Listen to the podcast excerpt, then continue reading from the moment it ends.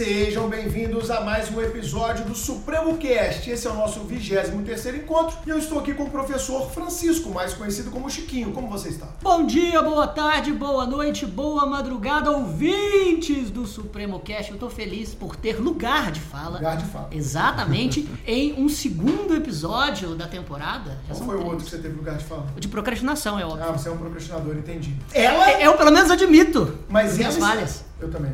É, mas ela tem, teve lugar de fala no primeiro e no segundo, cara, ou só no segundo? No primeiro também, não vou negar. Todo exato. mundo tem. Obrigado. E no segundo, E no né, Carol? segundo, com certeza. Você gostou demais do segundo, né? Muito, gostei demais. Um tema muito interessante, muito polêmico, muito urgente e que é muito caro pra mim. Que legal, e você brilhou naquele episódio, a gente teve vários elogios à sua participação, claro, da nossa convidada, ao concurso, a Elisa, e obrigado por ter me ajudado, a mim e ao Chico, nesse processo que nós assumimos publicamente e repercutiu muito, Exatamente. de machos em desconstrução. Daqui a pouco a gente vai falar com o nosso convidado para saber, o convidado do episódio de agora, se ele é ou não um macho em reconstrução. Hum, vamos que ele tem descobrir. filhas e tal, e homem que tem filha, mulher, ele tá sempre em reconstrução. Daqui Com a pouco a gente vai certeza.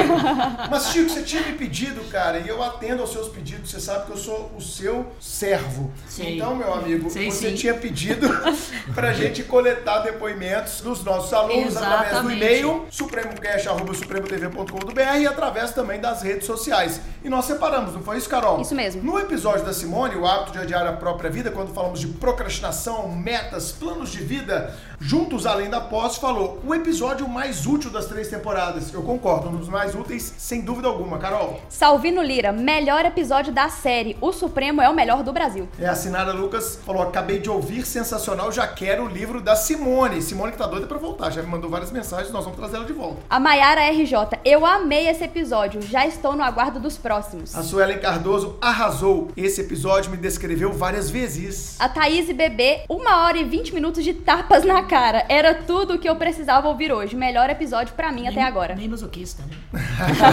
Mas muita gente falou, teve gente que mandou falando que chorou e etc. E o Marcelo Prado, que é nosso aluno aqui do presencial, até falou: sensacional, um dos melhores episódios. Por experiência própria, estudar sem cuidar do emocional não dá certo. Já no episódio da Elisa, o que você tem a ver com o feminismo, nós tivemos vários, vários, vários comentários. Talvez foi um dos episódios que a gente mais teve repost em rede social, marcação em rede social, Sim. recomendação. Falaram que a gente conseguiu abordar o tema de uma forma leve, de uma forma didática, de uma forma educativa, pedagógica. E a gente teve também comentários, não foi isso, Carol? Isso mesmo, Larissa Fonseca. Você é divina, Elisa. Parabéns, ficou show de bola. E observando alguns comentários, percebi que esse episódio deixou muita gente espumando. O foda é que não vão ouvir o episódio inteiro para aprender sobre o tema. Fato é que incomodou e tem que ser tratado mais vezes também. Pois é, a Gabi Concurseira falou muito importante um curso que é tão assistido e admirado por quem se prepara para as áreas policiais abordar essa temática tão importante que é a temática do feminismo. Fantástico recorte. Assim que possível ouvirei todo o podcast. Parabéns ao Supremo e obrigado por esse conteúdo de qualidade. Valeu, Gabi Concurseira. A Maíne Cacheta, ver pessoas depreciarem esse debate de maneira agressiva e sem fundamento só nos mostra o quanto ele é importante. Precisamos evoluir. Parabéns, Supremo TV e Elisa Moreira. Faço aqui um esclarecimento. A gente sabia que o episódio daria polêmica, que é um episódio que tende a uma polarização, mas a gente tá aqui para passar conteúdo, escuta quem quer e a gente agradece demais àqueles que estão divulgando a nossa ideia, uma ideia de transmissão de conteúdo de qualidade, gratuita, democratizando o ensino, seja ele jurídico ou não, no nosso país. Você pode continuar repostando através do arroba SupremoCast. Você pode marcar a Carol, arroba Carol Supremo, marcar o Chiquinho, arroba Professor Francisco Menezes, arroba Zampier Bruno. E Chico, é com você, apresenta o nosso convidado e depois eu vou contar a história dele, tá? Ah, depois você vai contar a história dele. Olha, eu tenho o prazer de chamar aqui Tiago Gandra. Tiago Gandra é professor de Direito Penal do Supremo Concurso, juiz de Direito em Sete Lagoas, foi juiz da Vara de Execuções Penais de Ipatinga, é mestre em Ciências Jurídico-Penais pela Universidade de Lisboa, professor do Supremo e autor de livros jurídicos. Tiago, muito bem-vindo. Eu agradeço demais o convite de estar aqui, estou muito feliz, porque desde o primeiro, né, lá no começo, eu já tinha conversado com o Bruno, a gente, né, querendo muito estar aqui presente, e, enfim, a gente conseguiu acertar aí, deu para estar presente, fico muito feliz. Primeiro porque eu, eu passei a ser ouvinte de podcast depois do Supremecast. Mais, Mais um! um! Mais Né? um! Eu, eu- eu- não era um, um ambiente que me deixava confortável, mas e aí eu percebi que tem muita coisa interessante. Muita. É, E aí a fin- comecei a- finalidade do muita Cast coisa boa, é não tão boa quanto o Supremo, mas tem muita coisa boa. Humildade é a nossa marca, né? Melhor da podosfera, afinal. Melhor da Podosfera, é o nosso lema. Mas enfim, e eu já, tô- já tenho essa ligação com o Supremo já há algum tempo, né? É, desde quando eu passei no concurso ainda. Eu, eu lembro, a gente teve uma reunião, eu, Bruno e, e Fred. Eu lembro. No, no prédio lá na Contorno ainda, uma salinha e a gente ali acertando algumas coisas, mas depois fui embora, fui embora pro interior, né? Aí ficou difícil o acesso Você tá no Supremo complexo. desde quando, cara? Pô, aquela época é 2010, né? 12 por ali, né? Não, 11, É, 12. é, 2010 eu dei uma primeira aula e dali pra frente, acho que foi 2012 que eu comecei a mesmo a dar mais aulas, mas mesmo assim era muito difícil porque vida É um colega da PF, né? O nosso amigo Isso, comum, Felipe, Felipe, Baeta, formou que é comigo. delegado federal lá em Divinópolis, aqui no interior de Minas, me mandou uma mensagem, ó, tem um colega meu de faculdade muito bom, o cara passou pra juiz agora aqui em Minas, queria te indicar ele, eu falei, ó, Baeta, manda pra mim o contato aí, a gente começou e hoje o Thiago brilha, essa é a história, cara, foi um amigo em comum que indicou o Thiago, Ah, né? entendi. Então tá pensei, aí que, com a gente. pensei que seria uma história, né? Um Não, pouco mais não, ele é da- constrangedora. Ele da, ele é da cota da peixada dos amigos, entendeu? Ah, entendi. Os amigos não falam mal. História e- engraçado, porque história constrangedora de mim, ele sempre conta. Claro, cara, você é o co-host, você acha que eu vou envergonhar os nossos Não convidados? estou no grupo dos amigos. Não, você não é meu amigo, Chico. Entendi. Você é meu colega de profissão aqui no, do Supremo Cast. Toma, chupa Meu essa. Deus. Chupa essa, tá? Vamos lá. Tiagão. o Chiquinho ficou vermelho de novo. Ele, tá, ele É sempre fica brincadeira. Eu vermelho. estou vermelho. olha não isso. Estou, as pessoas estão vendo pela câmera. Chiquinho, você sabe que você é igual um filho pra mim, tá? Você é da família, tá bom? Fofo. Coloca, coloca na edição aí. Oh. Vamos lá. Tiagão, é uma honra ter você, um dos magistrados aqui do time Supremo. A gente vai precisar te chamar de excelência hoje ou não? Nunca. Ah, que Jamais. ótimo, cara. Muito Jamais. obrigado, muito obrigado. Eu odeio esse formalismo do direito. Não sei se o ouvinte gosta, mas eu acho um saco. Sempre achei um saco o formalismo do direito. Mas faz parte da cultura jurídica. Bom, o tema que nós elegemos, né, Chico, é um tema urgente e ele faz parte de uma série. Muitos pedidos foram feitos pra gente desde o último dia 24 de dezembro de 2019, quando foi promulgada e publicada no mesmo dia a Lei 13.964, conhecido como pacote do Sérgio Moro, pacote anticrime e que agora vem sendo apelidada de Lei Anticrime. Vale lembrar que na segunda temporada a gente fez um episódio todo especial sobre o projeto de lei até então que tramitava no Congresso, projeto de lei esse que foi totalmente alterado dentro do legislativo. Nós discutimos a proposta inicial encaminhada pelo Ministério da Justiça. Eu peço que você escute esse episódio também lá da segunda temporada, porque ele é construtivo para o nosso papo de hoje, porque o papo com o Thiago vai ser sobre a lei anticrime e eu já insisto, essa lei traz profundas alterações no nosso sistema penal e processual penal e ela vai fazer parte de uma série de episódios que nós iremos gravar. Só para deixar o ouvinte atento, já temos uma gravação agendada com o professor Marcos Paulo, de processo penal aqui do Supremo, para a gente abordar outros pontos. Então, em breve você vai ter acesso. Então, fique ligado, você vai estudar a lei anticrime através do Supremo Cast.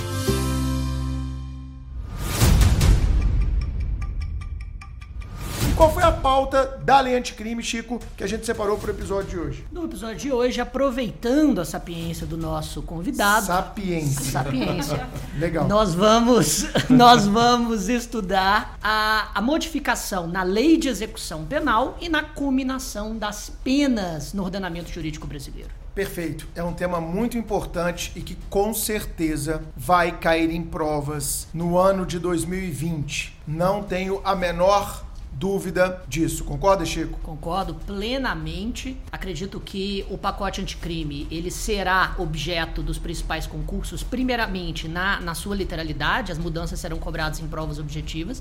E eu acredito que, em um segundo momento, talvez ainda esse ano, uma noção crítica e até criminológica deste pacote pode ser cobrada em concurso público, principalmente nos concursos de defensoria, de magistratura, de Ministério Público. E justamente por isso também será o nosso objetivo não só comentar as mudanças mais pontuais da lei, como também mergulhar no universo da política criminal, aproveitando mais uma vez a sapiência do nosso convidado.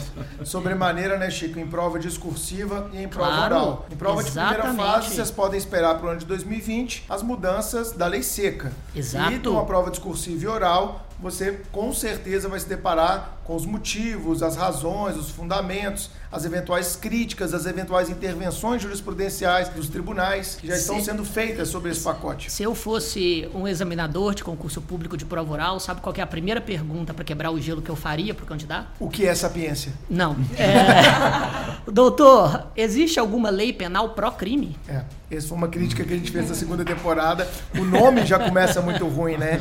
Pacote anticrime. Horroroso, horroroso. Porque, não sei se você, com- se você concorda, Tiago Gangra, mas assim, se toda lei penal tem o objetivo de combater e controlar o fenômeno criminal, toda lei penal é anticrime. Logo, o pacote anticrime tem esse nome, primeiro, por uma razão de marketing, segundo, por uma razão um pouco mais sombria, que é antagonizar as pessoas que têm críticas pontuais sobre as modificações que estão no projeto. Você é pró-crime? Exatamente, porque se você é anti ou anticrime, você está a favor dos criminosos. Sem nenhuma dúvida. Aliás, a gente vive atualmente né, um momento nebuloso para o direito penal. Exato. É, eu diria, para não dizer trágico. Exato. Porque hoje nós estamos vivendo um, um momento em que, ainda que com todas as críticas, o direito funciona assim, né? Você pode não concordar com algum aspecto, mas enfim, se aquilo tá, tá feito, vai ter que estudar aquilo e vamos trabalhar com aquilo e ver Sim. como que aquilo vai, vai funcionar. Só que hoje virou uma guerra política Exato. através do direito penal. Perfeito. Né? Porque a gente sabe que as, que as modificações legislativas de alguma maneira podem impactar o grupo político, adversário, Claro. enfim. Então, e atender um eleitorado, né, Thiago? Exato, e, e fazer essa, essa, essa- esse, esse O populismo, né? populismo que não é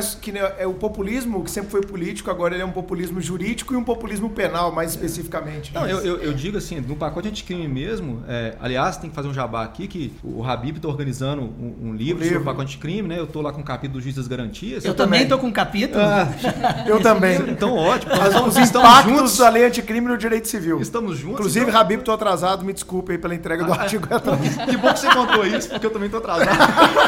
Só eu entreguei no prazo meu artigo. Ih, mas você não é o E eu era procrastinador. procrastinador! E o Bruno falando que não tinha lugar de fala. Não, mas peraí, mas eu tenho justificativa. Porque, também, não, pô. meu artigo tava pronto. Aí o Toffoli resolve suspender o negócio. Aí eu tive que inserir essa... Aí de repente o Fux suspende pra sempre o negócio. Eu falei, poxa, eu- como é que eu vou terminar meu artigo? Não vou terminar nunca, porque toda Era eu sobre juiz de um- É. Era sobre o juiz de Sobre o garantias. juiz de garantias, específico sobre o tema. Então, mas veja, o a situação do juiz das garantias. É inconcebível que alguém não concorde com essa figura. Sim. É inconcebível. Você justificar a não existência dele ao argumento de que os tribunais não têm estrutura É utilitarismo. é real. Isso é, uma- isso é real. Como é que o Pará vai fazer isso? Como é que o Amazonas vai fazer isso? Minas Gerais já não tem jeito. É difícil. É real. No entanto, o que eu sempre questiono, inclusive entre os meus colegas magistrados, é o seguinte: o judiciário está sempre disposto a questionar, a brigar. Nunca com argumentos técnicos jurídicos. Sempre orçamentários. Sempre orçamentários e práticos de efetividade. Servidor. Porque o que o, o juiz. eh, Deixa eu só abrir um parênteses sobre o juiz das garantias, que eu acho que é importante. Por favor. O que, sabe, o que, que eu- o- o- o- os meus colegas, a maioria deles, não percebe é que o seguinte: a figura do juiz das garantias não significa dizer que o juiz que decide lá na fase do inquérito e o outro que julga, isso contaminaria, era imparcial. Não é nada disso. Isso é, isso é conversa fiada. A figura do juiz das garantias é pro réu. Claro. É porque você Por imagina. isso o que a OAB defende tanto. Claro, é porque Exato. você imagina o seguinte: pensa a seguinte situação. De repente, você é acordado às seis da manhã pela polícia batendo na sua casa. É o cara nóis. te apresenta um mandado e fala assim: ordem do doutor Tiago. Pá. Entra e faz uma busca e apreensão. Daqui a pouco tem, é, vem ao processo uma interceptação telefônica. Ordem do doutor Tiago. Porra, de repente você tá preso. Quem? Ordem do doutor Tiago. Aí, no dia que o cara vai ser julgado, ele senta nessa audiência. Quem que é esse aí? Ah, esse é o doutor Tiago. Falou, porra, tô Fudeu, morto. acabou, Fudeu, fudeu, o cara me prendeu, mandou na minha casa. Não tem jeito. Veja, pra mim, doutor Tiago, não influencia em nada. Porque as minhas decisões são técnicas. Mas você não então- foi imparcial desde o começo? É, não, não há nenhum problema com relação qual- a isso. é, O que eu vejo, cara, é tudo bem. Eu já trabalhei em 200 mil operações, já toquei operação a dar com pau na minha vida. E, cara, se eu tô convencendo o juiz da culpabilidade de um investigado desde a fase inquisitorial e depois o Ministério Público entendeu que eu estava correto na conclusão da minha investigação, fez uma denúncia, e você é o juiz que está prevento para julgar aquela causa, é achar também um pouco pueril que você vai jogar no lixo toda aquela fase de conhecimento prévio que você teve. Lógico. Peraí, e se você acreditava que não havia culpabilidade, esse inquérito, essa investigação, já, ele, muitas vezes ele é natimorto. Quantas vezes eu levei uma investigação para o juiz onde eu achava que tinha fundamento para pedir medidas constritivas de direitos fundamentais? O juiz falou: eu acho que está pouco fundamentado, não vou decretar. Volta para sua casinha, faça seu dever de casa direito. E eu voltava na humildade e tentava produzir mais prova. E às vezes eu falava: é, o juiz tem razão, eu sei que o cara é vagabundo, mas eu não consegui produzir prova contra ele. Recolho meus carrinhos, subo do play, não tô brincando mais. E o juiz, ele foi imparcial lá atrás. Então, cara, eu acho que assim, a OAB grita alto, a OAB grita alto. Eu entendo a grita da OAB, de alguns professores, etc., que são advogados, é, alguns defensores públicos, eu entendo. Mas eu acho, cara, que o argumento, ele é um tanto quanto falacioso, como aquilo que você falou, como se o juiz tivesse sido parcial num momento e aí no segundo momento ele Existe tivesse que ser imparcial. Peraí, ele foi imparcial desde o primeiro momento. Isso a galera não tá percebendo. Quando ele decretou, já entendi Ele juiz. pode indeferir. Claro. Isso, e outra, meu amigo, se você deferiu a interceptação telefônica e essa interceptação não gerou nada, o Ministério Público nem vai denunciar. E lá na frente, com outros elementos de prova, você pode entender. Realmente, naquela época eu deferi a interceptação telefônica, mas eu vi que depois os elementos indiciários que lá foram levantados não se comprovaram, não viraram provas. Então, cara, eu vejo uma grita, eu vejo um desespero muito grande. Eu não sou absolutamente contra. Vou repetir, eu não sou contra o juiz de garantias, mas eu acho às vezes pueril o tipo de discussão. Eu não digo pueril, eu digo de discussão de que ninguém, de pessoas que nunca sentaram para tocar uma investigação, nunca tiveram presentes na fase inquisitorial. Eu acho que há argumentos para os dois lados, mas Sim. que nós estamos desequilibrando a argumentos. Exato, e, refo- e reforçando os argumentos, de certa forma, para os dois lados, eu tenho que, até que dizer que eu não tenho uma consciência completamente formada sobre isso, mais porque me falta ainda informação, me falta que eu me debruce so- sobre o tema, mas a ampla defesa e o contraditório não existem na fase inquisitorial.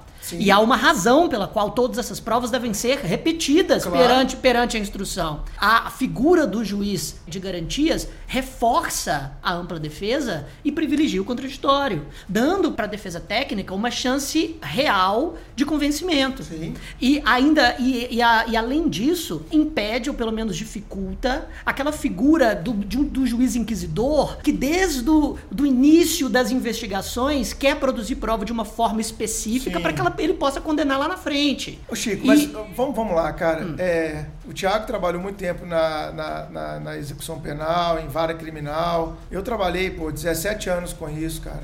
É muito difícil você ver um juiz que quer ferrar um réu desde o começo. É difícil na prática, cara. Isso é duvidar da imparcialidade do juiz natural. Sim, mas as acho- garantias acho são feitas, complicado. mas as garantias são feitas justamente para esses cenários excepcionais. Sim. E as Eu garantias reflete- precisam brilhar justamente nesses cenários excepcionais para proteger o inocente. Eu concordo, não para proteger o culpado. Esse é o A- ponto. Ótimo, eu acho legal, eu acho interessante, mas eu acho que nós estamos tratando de forma pueril o papel da magistratura no Brasil. É como se todo juiz fosse irresponsável e isso pode ser até um reflexo do lavajatismo. Ah, isso isso- pode ser um reflexo de lavajatismo, a meu ver. Provavelmente é. É, tanto é que o Moura era, era é. contra, né?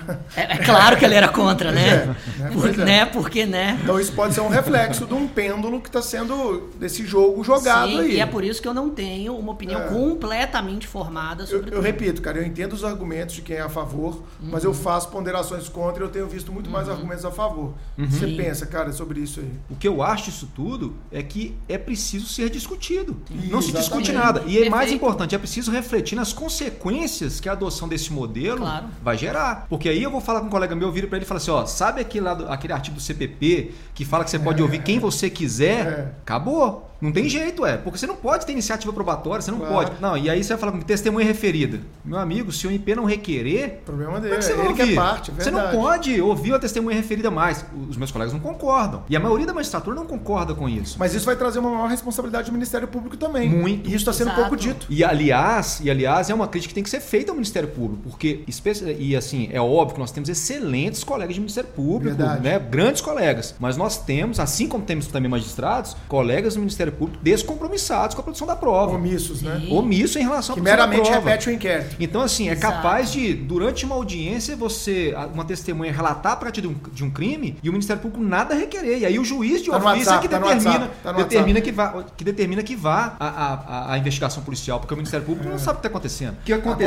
Acontece. naquela primeira mudança de 2008, quando é, a- as perguntas passaram ao Ministério Público. O promotor não sabia perguntar, pô. Eu já fui muito audiência que o promotor Toda pergunta é assim, induzida. Ele estava de blusa vermelha? Vermelha? Falou, ô, doutor, me ajuda, você não pode perguntar se ele tava de blusa vermelha. Aí, não, mas você falou, olha, se você perguntar assim, eu não tenho como impedir que a defesa também pergunte assim. Então, ou você melhora as perguntas, ou então eu também vou deixar o advogado perguntar de forma livre. É. Porque como é que eu vou filtrar som? Eu não posso fazer Eu isso. já, eu já trabalhei com excelentes promotores Claro. né, na minha carreira Que policial. aliás são a maioria. Só a né? maioria. São a maioria. Mas já cheguei em alguns, Chico, que o cara vê lá o delegado na sala de audiência, né? Arrola a gente sempre como testemunha. Você que vai fazer concurso para delegado pode se acostumar. Você, né, Tiago? sempre o delegado é chamado, principalmente quando se trata de uma investigação mais complexa, que ele foi o presidente da investigação. O promotor, quando você senta na frente dele, doutor Bruno, boa tarde. Ah, boa tarde, doutor. Faz um resumo aí da investigação pra gente.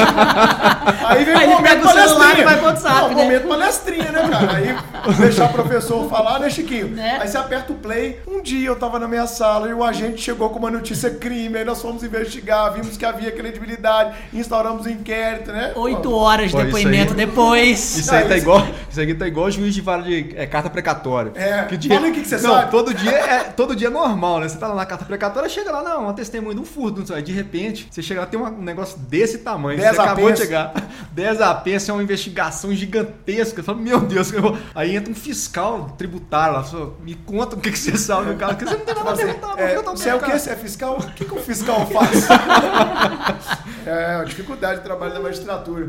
Mas, Carol, é, eu acho muito legal esse programa nosso, porque é a primeira vez que a gente traz aqui para o Supremo Cash um debate que eu tenho que confessar para os meninos que é uma das principais críticas que eu tenho ao direito penal, uma crítica de um civilista, mas que joga nas duas, né, como delegado, é a crítica do baixo nível, baixo nível não, não no sentido chulo, mas do pouco é, que se discute no Brasil execução penal. Eu acho, na minha visão, vocês podem me criticar. Eu vejo muita gente teorizando demais coisas que nunca vão acontecer.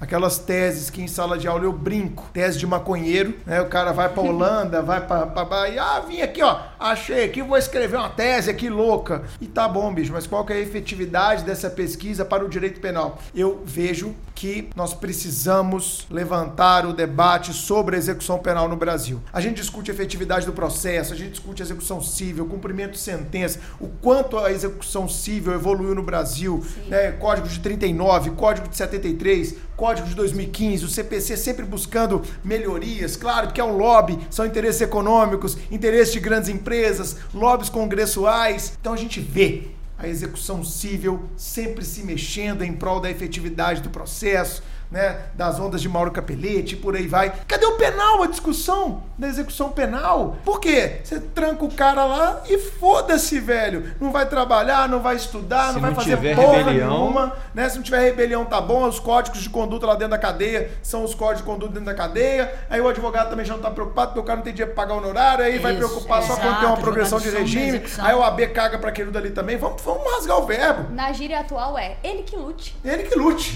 Essa gíria é ótima. Eu que lute. O dia menina mandou, eu que lute, né, professor? Eu, oi? Depois eu fui conectando. Mas é isso. Essa moçada jovem, né? Com essas moçada novas. jovem da Moçada. idade aí, né? Moçada. Moçada. Moçada. Moçada, já Moçada entrega idade, né? Mas é, é muito bom a gente poder discutir execução penal em alto nível, utilizando isso aqui dos conhecimentos. Hoje nós somos espectadores, hein, cara? Somos. Somos sim. É. E o Chiquinho tá super feliz com isso que você acabou de falar. Olha a felicidade dele. Exatamente. Sobre Cabe- falar da execução penal. Na verdade, cabe até um momento palestrinha. Momento palestrinho. Olha, A Carol fez uma vinheta pro momento eu, palestrinha. eu ouvi, sensacional, tocou agora, inclusive. É, mas um rápido momento palestrinha e respondendo um pouco a indagação do Bruno, a teoria do delito é realmente muito mais evoluída dentro da dogmática penal do que a teoria da pena. Muito mais. Isso se dá, em parte, por conta da, da finalidade da pena dentro da filosofia do direito e dentro da filosofia do direito penal. E, é claro, dentro da história do próprio de- é, direito criminal. Especificamente, falando um pouco do Brasil, mas, mas também do mundo, é, a pena de prisão ela é extremamente recente. Basicamente, as, é, na execução penal, os doutrinadores quase sempre falam que no momento pré-iluminismo penal, que aconteceu lá mais ou menos no- na metade do, do século XVIII, tudo que a gente tinha eram, eram trevas. Justamente porque o direito penal se prestava muito mais a regulamentar e a digamos, positivar e defender o direito do soberano para com os, os administrados do que qualquer coisa. A partir do, do liberalismo, do iluminismo, os direitos humanos são trazidos para o direito penal. Entretanto, em um primeiro momento, a pena é vista ainda como a retribuição do mal causado. E a pena de prisão nasce dentro desse espectro também sobre determinados, determinadas influências utilitaristas do novo capitalismo pós-industrial que estava nascendo. O próprio Michel Foucault fala no, no Vigiar e Punir que a, o nascimento das prisões, das fábricas, são, são absolutamente dependentes. A prisão servia em prol da, é, de docilizar o corpo do preso para condicioná-lo ao trabalho fabril. E a partir disso, mais ou menos no final do século XIX início do século XX, a ideologia positivista chega à execução penal, trocando em miúdos a, aquela toda aquela revolução científica chega no direito penal sob o formato de uh, utilizar, entre aspas, da, é, é, de, uma, de uma certa engenharia social para a ressocialização do preso. E por isso que o positivismo e a ressocialização e a, e a fun nova função do Estado, não só como mantenedor de direitos, mas como prestador de direitos sociais, também reformula a prisão. Então você tem aportes de, de, vários, de vários pontos. Só que desde o início dessa história, a, a doutrina estava evoluindo a dogmática da teoria do delito. Enquanto a dogmática da teoria da pena ficou capenga. Às vezes sofria aportes de uma corrente filosófica, às vezes percebia-se que, essa corrente filosófica de nada tinha verdadeiramente a contribuir, depois os aportes vinham de, de, de outra teoria. E a gente tem uma coxa de retalhos imensa, vários pontos de vista sobre a finalidade das penas, muito, muitos deles excludentes entre si, e no final da década de 90, aí início do, é, do século 21, uma nova teoria, digamos, gerencialista, que vê os presídios como gestor de riscos sociais, está tomando conta da execução penal, de forma que a finalidade agora é de neutralização seletiva, abrindo-se mão de todas as teorias de prevenção especial, de prevenção geral, que inclusive tem, né, digamos, fundamentos diferentes ao longo dessa história do século XX. Então, é uma confusão completa dentro da teoria da pena e uma linearidade, ainda que parcial, dentro da teoria do delito. Chico, e também discutir esse tema é muito importante para a gente conseguir sanar as dúvidas dos operadores do direito sobre as tantas mudanças que aconteceram com essa nova lei. Sim. E também para a gente conseguir discutir sobre a APAC, né? Claro. Sobre como a APAC é, se coloca como uma possível alternativa a uma execução penal. E eu acho interessante trazer esse tema, já que o professor tem um livro, né, sobre, sobre as APACs. O que, que você acha, Chico? Exatamente. A, a APAC, ela se coloca como uma alternativa a um sistema penal extremamente deslegitimado nos, no, nos dias de hoje, apesar de que há algumas críticas óbvias ao modelo APAC que eu, que eu queria até perguntar para o nosso convidado. Mas antes disso, vamos então aos pontos específicos dessa, dessa nova lei. Primeiro, vamos às mudanças mais objetivas. O artigo 75 do Código Penal foi modificado e agora o cumprimento da pena privativa de liberdade não pode ser superior a 40 anos. Aumentou. Aumentou, Aumentou. de 30 para 40. A unificação das penas. Exatamente. Agora, se, se há o procedimento da execução das penas, em caso de nova condenação no curso da execução, o limite máximo de cumprimento será 40 anos. É, nós temos, teve, teve uma decisão relativamente recente no informativo do STF, agora eu acho que eu não notei ele aqui, É, mas é, foi um voto vencido na primeira turma. Marco Aurélio e Fux ficaram vencidos por quê? Porque era a defesa questionava o fato de que é, a aplicação da súmula 715 tornou a, a pena perpétua.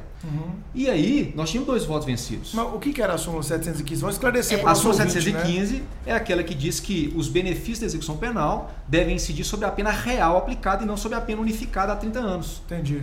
Então o que acontecia? Dependendo da pena que o cara tem, É, fica eterno. Ele não sai Verdade. nunca. Ele não progride nunca do fechado para o semiaberto. Ainda mais dependendo da idade dele. Aí não vai Verdade. mesmo. Então isso foi questionado. E na primeira turma, Ah, do STF. teve voto vencido.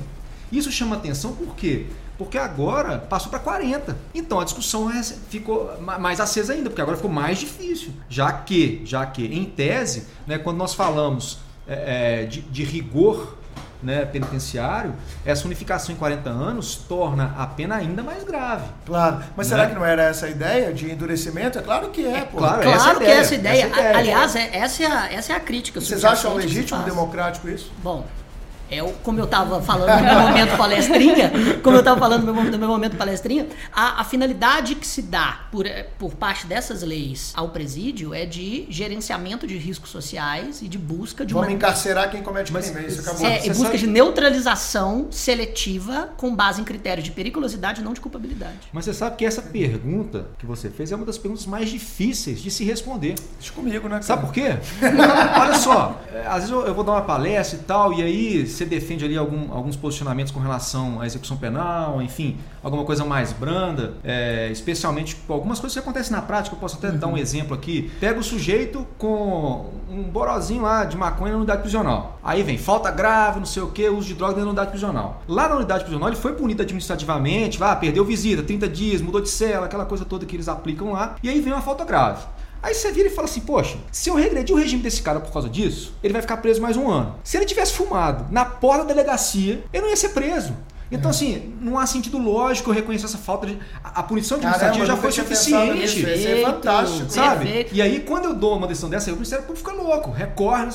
Rapaz, mas raciocina Quebra comigo. do princípio da proporcionalidade. Sabe? Vamos pensar. Aí quando você fala isso, eu estou falando de um exemplo, né? Mas aí você fala de um crime mais grave, numa palestra, por exemplo, Pessoa, mas é um absurdo você defendendo um criminoso. Então, ela falou, gente, deixa eu explicar uma coisa. Se eu for a vítima do crime, eu também vou ficar puto, porra. Eu quero matar o cara. Mas eu, assim. Mas se eu for pai do criminoso? Mas se eu for pai, exato, mas se eu for pai do criminoso, mas então a pode vítima, ser. A vítima não pode discutir direito, direito penal. Isso eu aprendi com o professor Sheila Bierrembar no Rio. Uhum. A vítima, quando, quando, você chegava com o argumento de vítima, a vítima não pode discutir direito penal. Mesmo porque, aí, o, mesmo porque a prestação dada pelo direito penal não se preocupa com a vítima. Exato. Eu sei, a não vítima, se preocupa. A vítima é direito civil, meu irmão. Exatamente. Daí é que a sua pergunta é a mais difícil de se responder, porque quando a gente se vê inserido nessa sociedade com escalas de violência inimagináveis, uhum. né, para um país que assim é, o grau de, de evolução econômica do Brasil é. não deveria né, é, ou melhor, o país não deveria viver esses níveis de violência. Sim. Pelo menos não deveria. Claro né? não, com a economia claro que, que, tem, com o potencial econômico claro que, que tem. E, e, aí, quando você traz isso para a realidade das pessoas, Poxa, qualquer um ficaria indignado, qualquer um quer um endurecimento. E é difícil você argumentar contrariamente. É, é com certeza. Né? Até é eu a ideia, mesmo, é a mesma ideia, tenho dúvida. É a mesma ideia. Eu acho que o Supremo Cast ele tem um viés muito legal e talvez essa seja uma das razões do nosso sucesso, divagando um pouco e, e faltando um pouco com humildade também, é que a gente, a gente tira as discussões da obviedade, que é a discussão do senso Isso. comum. É, o senso comum diz que o feminismo é mimimi, é uma luta em glória de quem é esquerdopata. Isso é senso comum. Da mesma forma que você pensar pena parece que é fugir desse senso comum. E a gente está aqui para fugir mesmo do Exatamente. senso comum e trazer juízo Exatamente. crítico. A gente escuta Exatamente. podcast é para sair do senso comum. Porque se eu quiser ficar no senso comum, eu escuto rádio. Ponto final. Rádio, TV, é, jornal nacional. Exatamente, eu vou para mídia tradicional. Se eu quiser ficar no senso comum, eu escuto podcast para sair desse senso comum. Ótimo. Mas você falou um ponto aí, o cara é encontrado, e isso é uma realidade dos nossos presídios, né? Eu interceptei muita gente que estava presa, tinha várias operações com interceptação telefônica de, de cadeieiro, que a gente chamava, né, na polícia, e é complicado, porque o telefone é usado o tempo todo e tal. E você falou uma coisa legal, talvez não é, fazer uma regressão de regime, mas às vezes aquela punição do cara ser mudado de cela, mudado de pavilhão, ficar sem visita íntima, de repente ela é muito mais efetiva para combater aquele tipo de, de, de, delito intramuros do que uma regressão de regime, não, e nós além da proporcionalidade. E nós temos que falar a realidade sempre, prisional. Hoje, o juiz de execução penal, ele trabalha como gestor de vaga. Perfeito. Então ele não pode se dar o luxo... Peraí, não, para tudo. Isso é uma frase muito forte, muito importante. Não, mas é você foi juiz da VEC. Repete, é. cara, vamos lá. Não, aí o pessoal fala, não, mas foi da VEC de Patinga. A minha VEC de Patinga... Patinga tinha... é uma cidade muito grande para quem é do Brasil inteiro é, não conhece. E é uma... Patinga é, é, da região é, do, do, Vale do Rio Doce aqui. É uma região vale muito... Do Aço. Vale do Aço, região né? metropolitana, que, é. A região metropolitana do Vale do Aço hoje, em termos de população carcerária... Mais de um milhão, né? De pessoas. De habitantes é mais de um milhão, eu acho, Não, né? dá menos. Dá, dá menos? Dá menos. Juntando Timóteo, Coronel é, 440 mil, 450 mil pessoas, mais ou menos. Ah, é. Em Ipatinga, eu tinha uma população, uma, uma, uma população carcerária numa unidade prisional de cerca de 1.200 a 1.500 presos.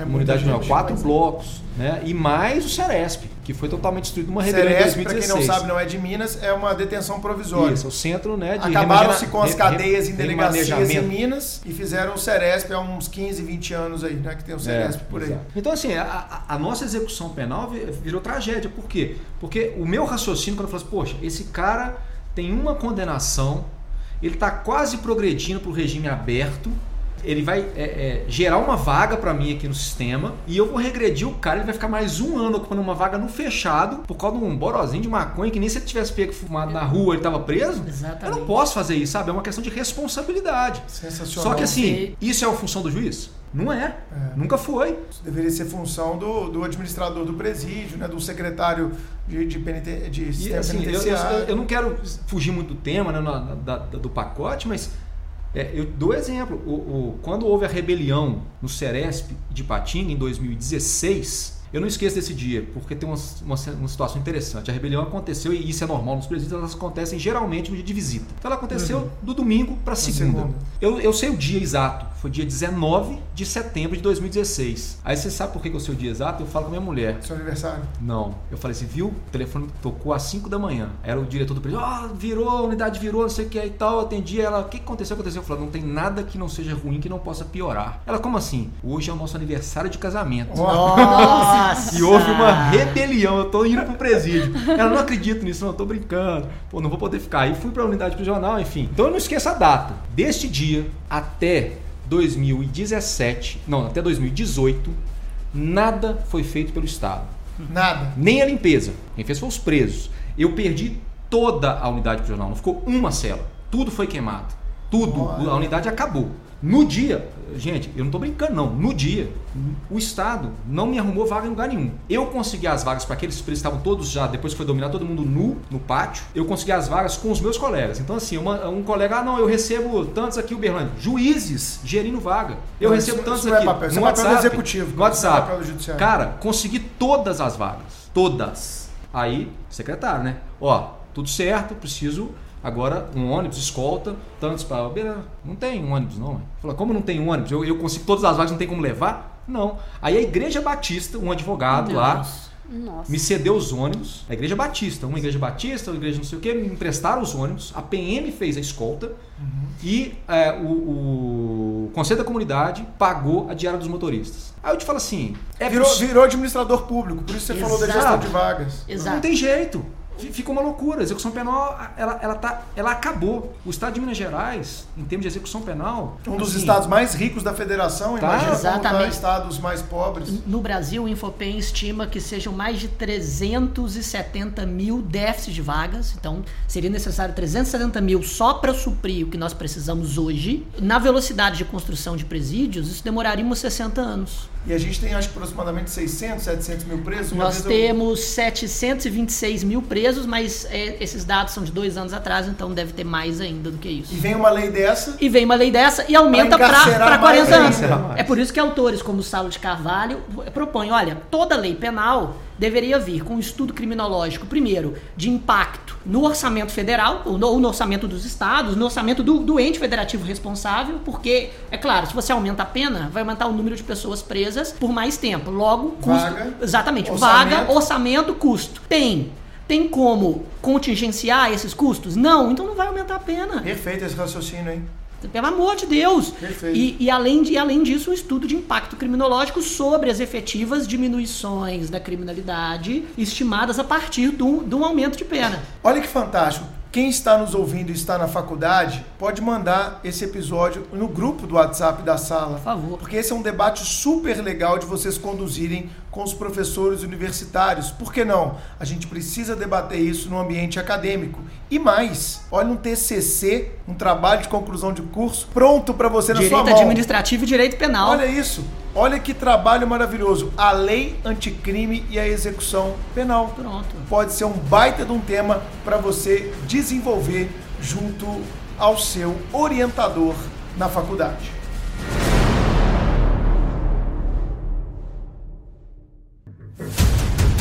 Uma das mais drásticas mudanças é, com o pacote anticrime foi justamente a progressão de regime. E aí, pra gente continuar nossa discussão, Tiago, como está o novo sistema e como fica o direito intertemporal? É, a, a- primeira alteração que a gente tem, né, que fica muito evidente, é que a gente trabalhava antes com as frações e aí o legislador agora trouxe percentuais. Eu até achei interessante porque o sistema unificado de execução penal, pelo menos aqui em Minas Gerais, e que é o que o, o CNJ tem tentado implantar em todo o Brasil, quando você abre lá a- a- o sistema de execução de pena, ele te dá já um, tem um, um- círculo, né, um gráfico, e ele te dá o percentual. Então é interessante que você já bate o olho e vê, você não precisa ficar fazendo ali aquela conta. Cada preso tem a informação lá Cada direitinho? preso. Quando Ah, você abre, você, você entra no sistema, entra no processo do preso, você fala, ah, testar de pena ou levantamento de pena, ele Com a abre. pena unificada já. É, é claro que o juiz tem que dar as decisões e tal, mas Claro. o, o servidor vai lançando os comandos e ele vai unificando. Inclusive, É, o sistema do CNJ, é isso? Desculpa a e- curiosidade. é, é o CU, né? CU. SEEU, Sistema Eletrônico de Execução Unificado. É um sistema que está implantado em Minas Gerais, foi é, criado pelo TJ do Paraná e ele foi adotado né, como um sistema que o CNJ deseja implantar em todas as unidades da federação. Legal. Só que isso causa uma confusão danada porque o próprio PJE, o CNJ tenta implantar o PJE que for os modos do TJ de Minas, mas, por exemplo, o TJ de São Paulo não aceita porque o TJ de São Paulo gastou uma fortuna num sistema que não é Próprio. público, que é próprio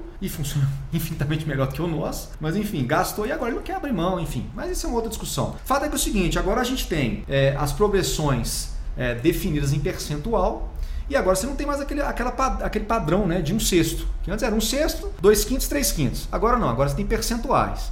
É, o que eu acho interessante é que em- em- na, em- na- na maioria, né, eu não vou ficar falando aqui de frações, porque não, não- é meio chato ficar falando de matemática, enfim. Mas a maioria é o seguinte: o que acontece com, as frações, com esses percentuais é que, em sua maioria, eles endureceram a progressão de regime. Na prática, o que isso significa? O cara vai ficar mais tempo preso. Como a gente estava falando, né, ele vai ocupar mais tempo a vaga. Agora, o legislador foi meio. Como é que eu vou dizer? Cochilou, né? Porque ele falou assim: 16% pensando no primário lá, que era um sexto. Aham. Só que 16% dá 1, Dá, dá, é, exatamente, porque 16%, por- porque na verdade É, um é, sexto um sexto não dá dá um- 16%, dá 16,6666.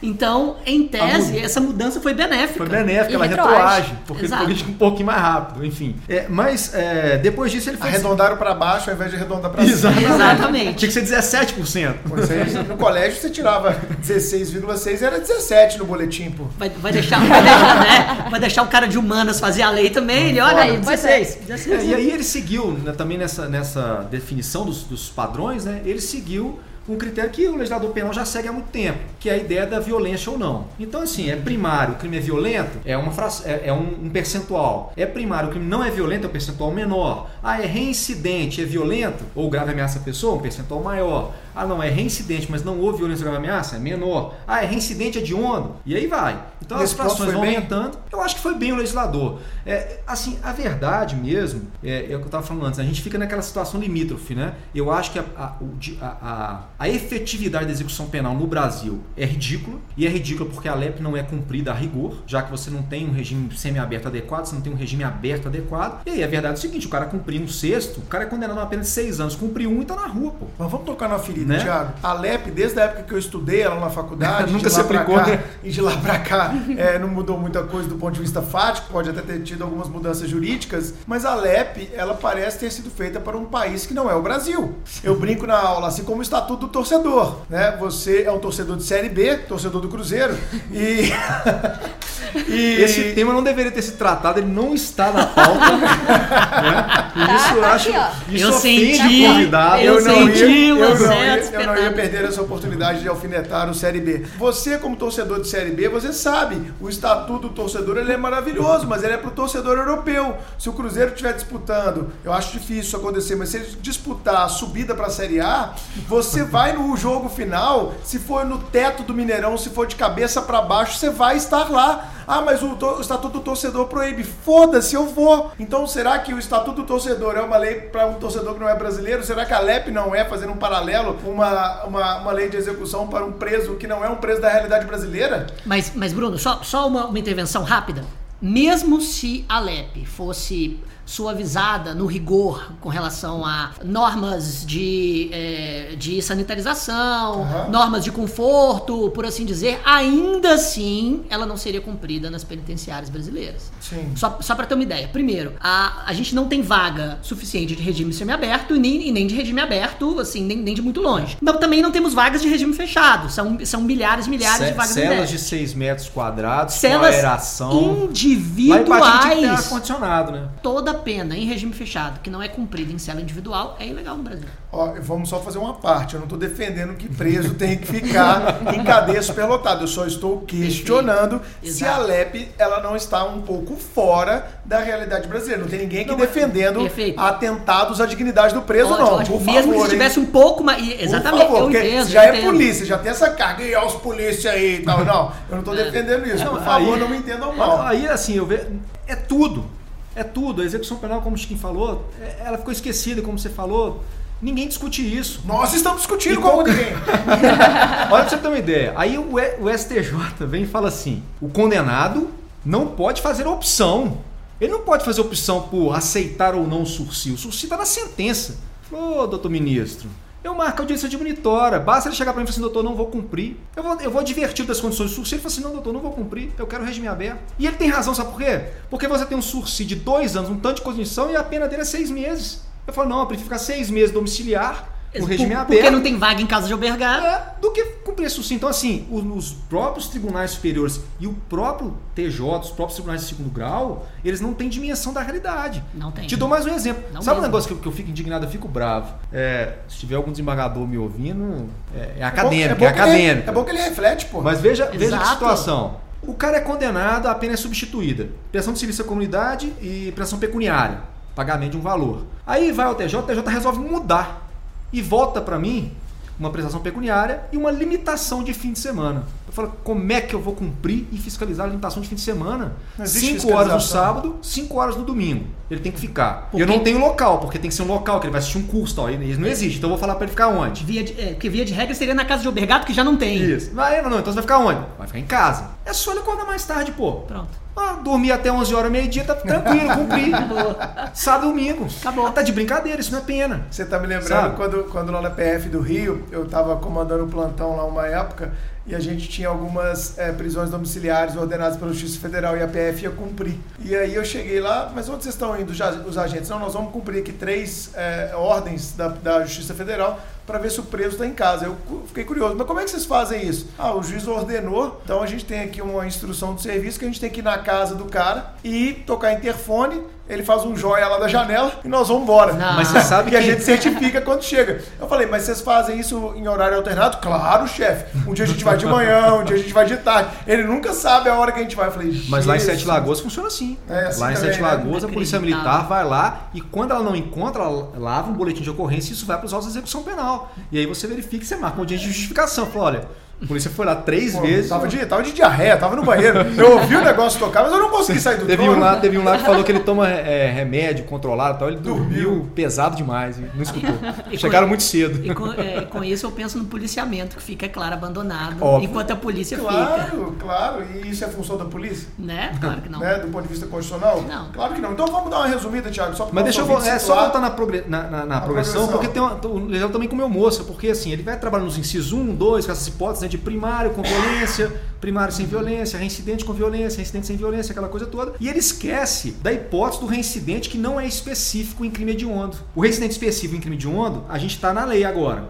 Então, a- na hipótese dele, deixa eu ver, anotei um inciso aqui, ó, minha colinha, o reincidente específico em crime hediondo passou a ser 60% da pena se ele se não for sem resultado morte ou 70% da pena se com resultado morte. Para progressão. Para progressão de regime. Beleza, o residente específico. Mas o que aconteceu com o residente não específico? Ah. O problema do residente não específico é que a lei não trabalhou com ele. É, porque antes, porque antes, se o reincidente praticasse crime hediondo, ele só progrediria com 3 quintos do cumprimento Ah. de pena. Sendo reincidente em crime hediondo ou, Ou não, não. reincidência genérica. Agora, essa fração com, com mais. Esse, esse percentual com mais rigor Só se aplica só se aplica ao ao residente hediondo. específico. Logo, uma nova norma benéfica ao réu também se nota. E vai retroagir. Vai E vai Retroagir. retroagir, Vai retroagir. exatamente. Mas isso acontece o tempo inteiro Vai retroagir porque a única coisa que vai poder aplicar é a fração de 40%, que é menor que os 3 quintos, é equivale a É. 2 quintos. Fazendo um, um outro à parte, eu até falei isso outro dia numa palestra, é interessante ver a rapidez com que um projeto desse foi aprovado. Em menos de um ano a gente tinha a apresentação e aprovação desse projeto. E a gente tem no, no, no Congresso Nacional anteprojeto de novo Código Penal e novo Código de Processo Penal tramitando há anos. Talvez seria muito mais interessante, ao invés de um esforço populista do governo em aprovar esse projeto, talvez fazer andar com uma discussão mais ampla e densa, é uma reformulação geral do sistema e não esses Frankensteins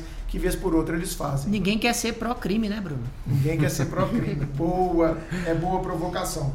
Então, mais alguma coisa sobre progressão? Que tá bom. é, progressão, a questão é só mesmo as, as, as frações, né? E que dentro- agora são percentuais. E dentro do livramento condicional, cara, o que, que a gente pode falar nas mudanças do livramento condicional na lei anticrime, a lei 13964 de 24 de dezembro de 2019, que entrou em vigor no dia 23 de janeiro de 2020?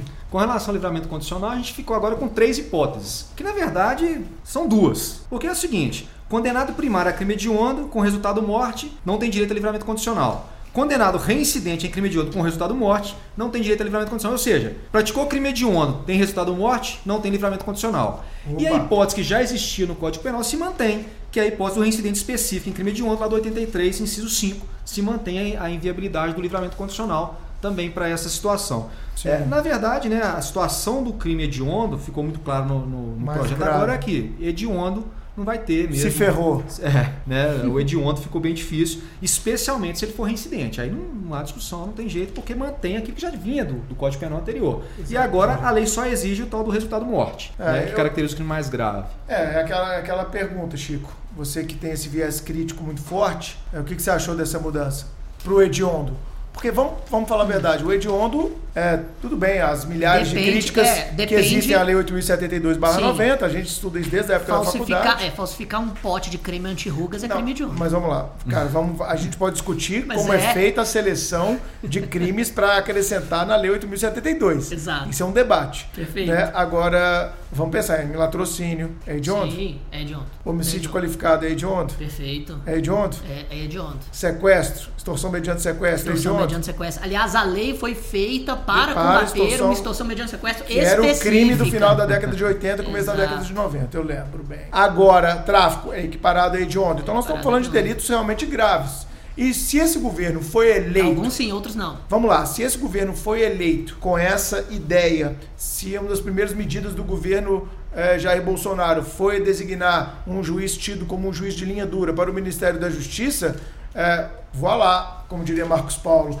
A gente pode até discordar, mas do ponto de vista democrático, esse enrijecimento da lei, eu, eu acredito ser democrático. A gente pode tecer todas as críticas aí, mas você endurecer contra quem pratica crime hediondo, eu acho que é um posicionamento político da, da corrente que venceu a eleição. Ok, e democracia ok. é isso. É, eu não, eu não nego que é democrático esse aumento e esse endurecimento. Talvez dois pontos de crítica sejam pertinentes. Vamos lá. A, a primeira é o princípio da individualização da pena, que é violado quando se proíbe a progressão de regime. Será que não seria também violado quando se proíbe institutos como livramento condicional? É, Mas isso o- já foi decidido até o pelo ST STF. O STF só decidiu sobre a Progressão. Proibição da progressão de regime e a proibição da substituição de pena privativa de liberdade por pena restritiva de direitos. É, não Sobre enfrentou livramento. Não enfrentou o livramento. Será que vai enfrentar agora? Agora vai enfrentar com a ampliação das hipóteses de vedação de livramento condicional. Perfeito. Não acho que é É desproporcional. tese, né, para advogado criminal que Com está nos certeza. escutando, né? É, É o princípio tese, da, com certeza. O princípio da individualização da pena é, é Claro. pertinente e, em tese, violado no da mesma forma, porque se padroniza a individualização da pena com relação a um de seus institutos. O segundo ponto, é claro, é da efetividade criminológica. A ideia aqui é simplesmente neutralizar o indivíduo rotulado como bandido por uma lei dos crimes hediondos, que também é Mas nome a também ideia é aqui não é do reincidente. Pô, já teve uma chance, irmão. Foi lá e foi reincidente ainda em crime hediondo? Verdade, mas a, a criminologia mostra desde a década de 60 a participação da- do- dos próprios mecanismos de punição do, do Estado na produção e na reprodução da Mas violência. pera aí, esse cara É. foi pego duas vezes. E o tanto de vezes que ele não foi pego? Tá, verdade. Mas Ah, isso é comum não, isso é estatística. Isso também é estatística, mas também é estatística a seletividade estrutural do, do direito penal. Sim, isso é que, uma só inc- que só incide, é, é uma discussão também pertinente, É. porque é uma norma que é também feita para um criminoso muito bem, muito específico. Corrupção não é crime hediondo. Tentaram, Concussão né? não é crime hediondo. Tentaram. É, peculato não é crime hediondo. Entretanto, os delitos praticados por determinada camada são. E a seletividade de todos os instrumentos de persecução penal estão só voltados para esse indivíduo. E diminui realmente os índices de criminalidade? A lei dos crimes hediondos diminuiu na, na Não, década de não, 90 não, para hoje? não, é evidente que não, é evidente Não, que não. Isso não é assim que a gente reduz criminalidade, isso está mais do que provado no Brasil.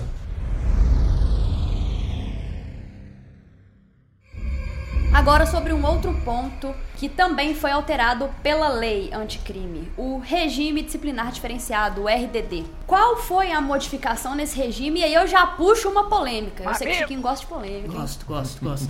Ele é compatível com os princípios constitucionais penais? Já havia essa discussão antes das alterações, mas agora com esse maior rigor, a discussão fica ainda mais potencializada. Qual a sua opinião sobre? Nós vamos ressuscitar a discussão com relação ao RDD. Sim. Porque de 360 Também dias acho. passou para dois anos. Concordo. Né? É. Então, assim, e, e uma série de outras restrições. Então, essa Sim. discussão vai ser, foi, é, é, vai ser reacendida sem nenhuma dúvida. Então, de 360, que era, o, que era o regime quando foi previsto inicialmente o Isso, RDD. 360 dias, agora Isso, dois anos. Dois anos, dobrou praticamente, então. Dobrou praticamente e ele pode ser renovado. Aham. A renovação Beira-mar, pode acontecer. Mas será que não isso é existe uma mais a limitação de um sexto da pena. Exato. Cara, mas será, é- será que não é uma adequação da realidade fática à realidade jurídica? Porque, Tiago, você é juiz, cara. Você sabe, quando o juiz quer, ele arruma argumento. Quando ele quer, ele vai fundamentar do jeito que tiver. Cara, o Beira-Mar, eu fiz custódia dele no Rio de Janeiro algumas vezes. O Beira-Mar, ele tá em RDD o quê? Há mais de 10 anos. Ele está em RDD há mais de 10 anos. Eu era lotado no Rio de Janeiro em 2007. Ele vinha de Catanduvas, ele vinha de Campo Grande, ele vinha de Mossoró, dos presídios federais, para o Rio de Janeiro para ser testemunha em processos criminais que contra ele tramitavam na Justiça Fluminense. E a gente da Polícia Federal trazia em, em avião nosso, a gente fazia a custódia dele no Rio de Janeiro. O cara está em RDD há mais de 10 anos. Tá lá. Então será que isso não é uma tentativa de, de adequar É um, um, é um, pouco? um RDD prático, você É, diz, né? cara, vamos, vamos ser. Na não vamos prática, ser mais é. realista que o rei, não. Marcola, do PCC. Quanto tempo que esse cara tá em RDD? Você acha que é 360 dias? O cara vai arrumar fundamento pra prorrogar. Não, sim, mas quando a gente quando a gente discute baseado especificamente nessas exceções, a gente tá Mas o RDD não é uma exceção, pô. É, De certa forma, agora a coisa tá um, tá um pouco mais generalizada. Quando se flexibiliza as regras pro, pro RDD, a gente tá admitindo que o, o, o presídio, a aplicação das penas no Brasil, não tem caráter ressocializador, não se presta à recuperação, se presta realmente à neutralização. Não, talvez a ao, gente tá- ao gerencialismo que eu, que eu falei lá no início. Talvez a gente esteja sendo menos hipócrita, então. Você me fez lembrar do parágrafo terceiro, Hum. com relação ao que ele fala assim: existindo indício de que o preso exerce liderança em organização criminosa, associação criminosa ou milícia privada,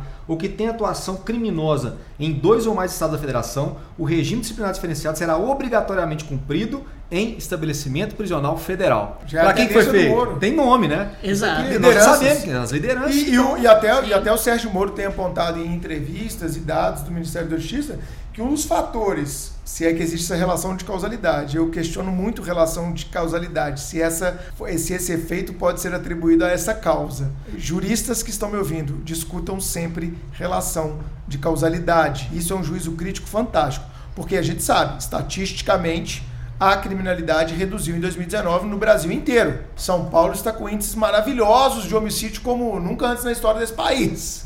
É. Nu- Nunca na história é forte, mas como nos últimos 10 É, anos aí. 20 anos, 25 20? anos, é. São Paulo está diminuindo violentamente. Consolidação do PCC É, fez. foi- ou, ou, na relação de causalidade do MJ, do ministro da Justiça, Hum. isolamos as lideranças criminosas em presídios federais. E isso fez com que se diminuísse o conflito entre as facções nos grandes centros, consequentemente houve redução do número de homicídios. Interessante. Mas é sempre bom lembrar que as organizações criminosas não seriam formadas de forma tão intensa, tão bem estruturadas e tão numerosas se não fosse o sistema penal brasileiro. Sem nenhuma dúvida. Utilizar os, os rigores do sistema penal brasileiro para combater o que ele mesmo criou é algo que, no mínimo, ainda é hipócrita. Mas eu já visitei presídio federal e presídio federal realmente a banda toca diferente. Sim, mas o- os líderes, os novos líderes da- das organizações criminosas vão ser formados nos presídios que não têm esse rigor, que não têm essa estrutura. E com o aumento e o enrijecimento da, da pena, a tendência é que o número de presos aumente ainda mais Eu vou, com, eu vou, eu vou viés, eu vou para um viés complementar, Chico.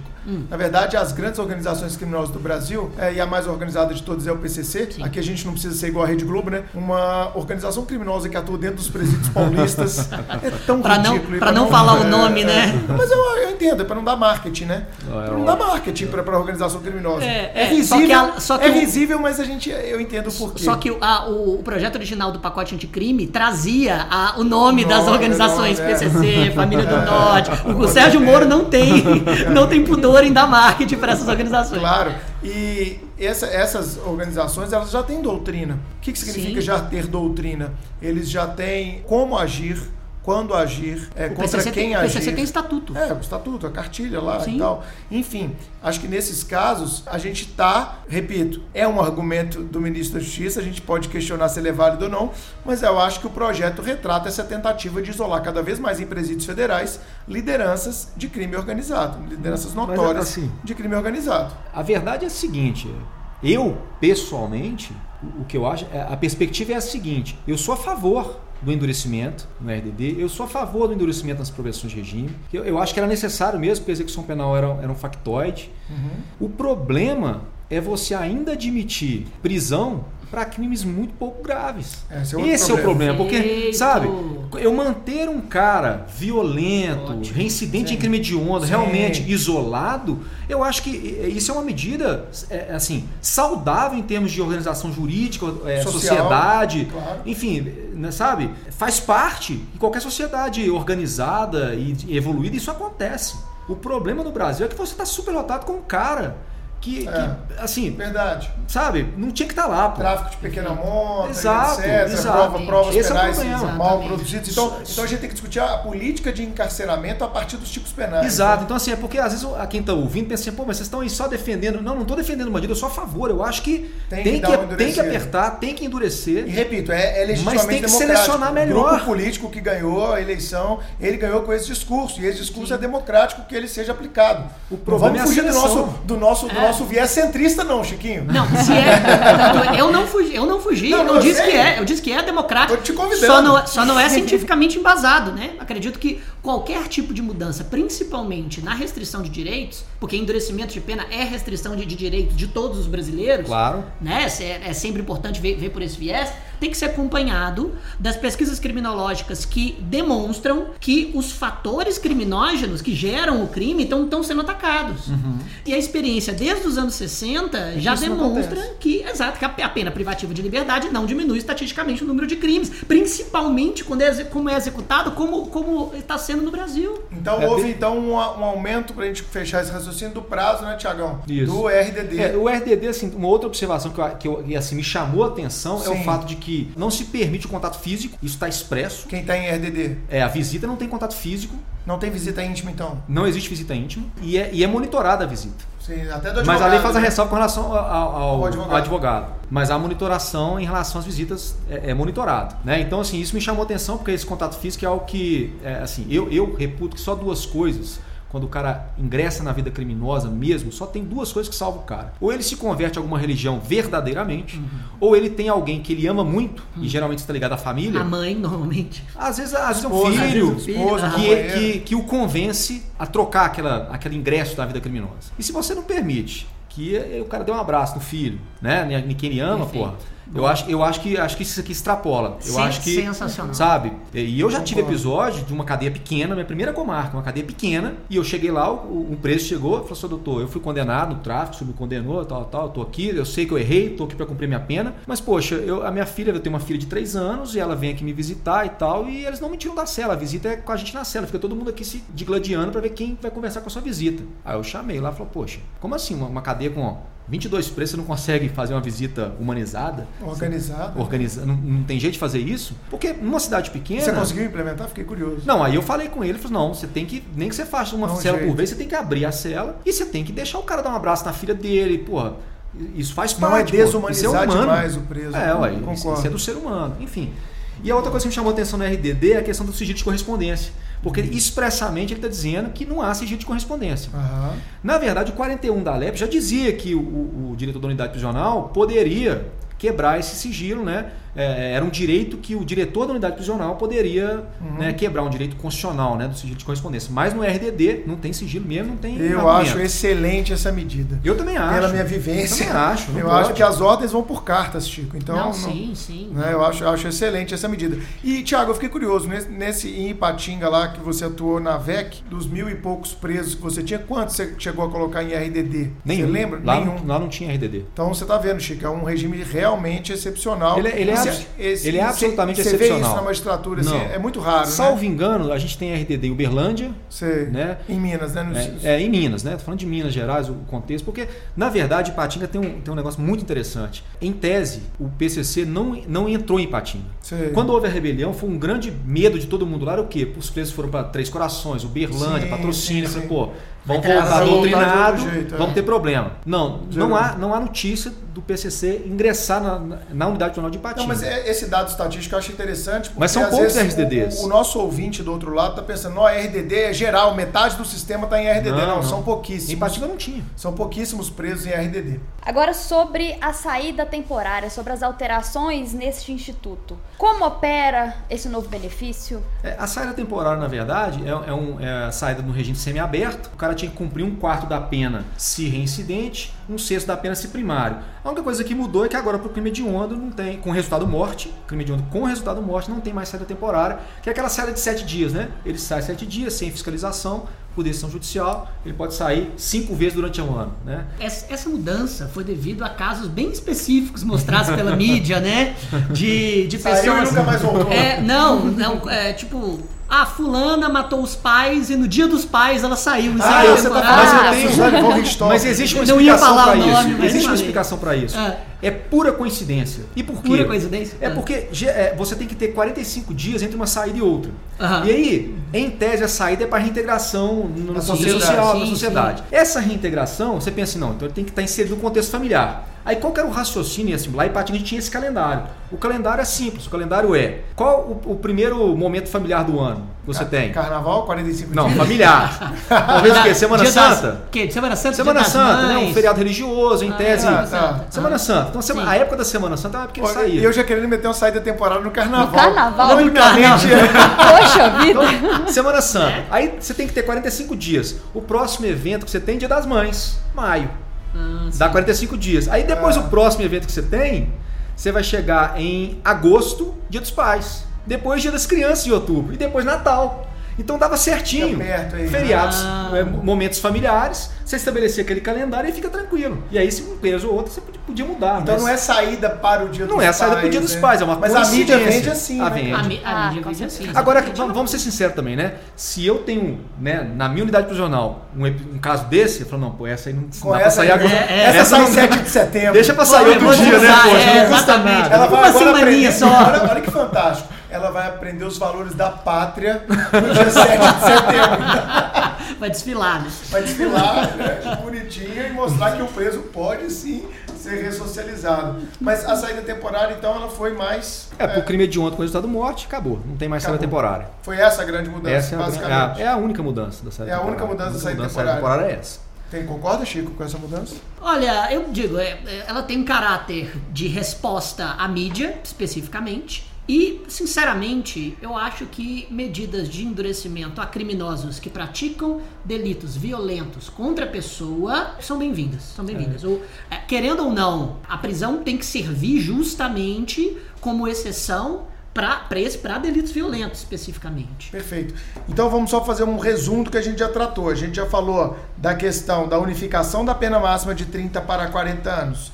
A gente já falou da questão da progressão de regime e da modificação, em especial em delitos hediondos. falamos da questão do livramento condicional e também da vedação a crimes hediondos em algumas circunstâncias. E falamos também do RDD, do regime disciplinar diferenciado, e falamos também do benefício de saída temporária. Faltou só um ponto, que é a questão do, do perfil genético do artigo 9. Perfil genético? É, Explica porque pra gente. isso, isso é, é um- assim, são alterações interessantes, porque na verdade foi só para instrumentalizar o que já existia, né? Porque desde 2012 o nono A inseriu essa ideia, só que pelo menos em Minas eu não tenho conhecimento de ter sido realizado. E ele inseriu algumas algumas é, especificidades em relação a essa, esse artigo 9 e eu, e eu toquei nesse ponto por quê? Porque eu, me- eu me matriculei, né, assisti às aulas do professor Marcos Paulo no pacote de crime. Atenção, Né, tá- o professor Marcos Paulo ele lecionou no Supremo agora no final de janeiro, começo de fevereiro. É 12 horas de aula sobre as alterações no direito penal e no processo penal produzidas pelo pacote anticrime. Eu assisti, o Tiago assistiu, o Chico assistiu, a Carol assistiu. A gente teve mais de mil matriculados. Se você não se matriculou, matricule-se agora, porque esse módulo ficou simplesmente espetacular. O Marcos Paulo trouxe todo o seu conhecimento de anos como defensor público, doutrinador, professor, mestre, autor e deu um banho sobre a lei anticrime. É obrigatório vocês assistirem esse módulo, está disponível no supremotv.com.br. Marcos Paulo é ídolo. É, não, mas fala Eu demais. E, e assim, é, é, eu tô tratando nesse ponto por quê? Porque teve algo que me chamou a atenção na aula do Marcos Paulo. Porque ele trata do artigo 9A e disse, olha, ele, ele trouxe vários parágrafos, dentre esses parágrafos, um parágrafo oitavo, que diz que, e também o inciso oitavo do artigo 50, que diz que se o cara se recusar a, a- a- a fornecer o seu padrão genético, ele comete falta grave na, unidade, na, na- na execução da pena dele. É, ele questiona essa questão e diz o seguinte: olha, o parágrafo 9A que foi inserido pelo pacote, ele foi vetado. Então, em razão disso, os, dema- o- o- os parágrafos que se seguiam ao novo 9A não poderiam subsistir.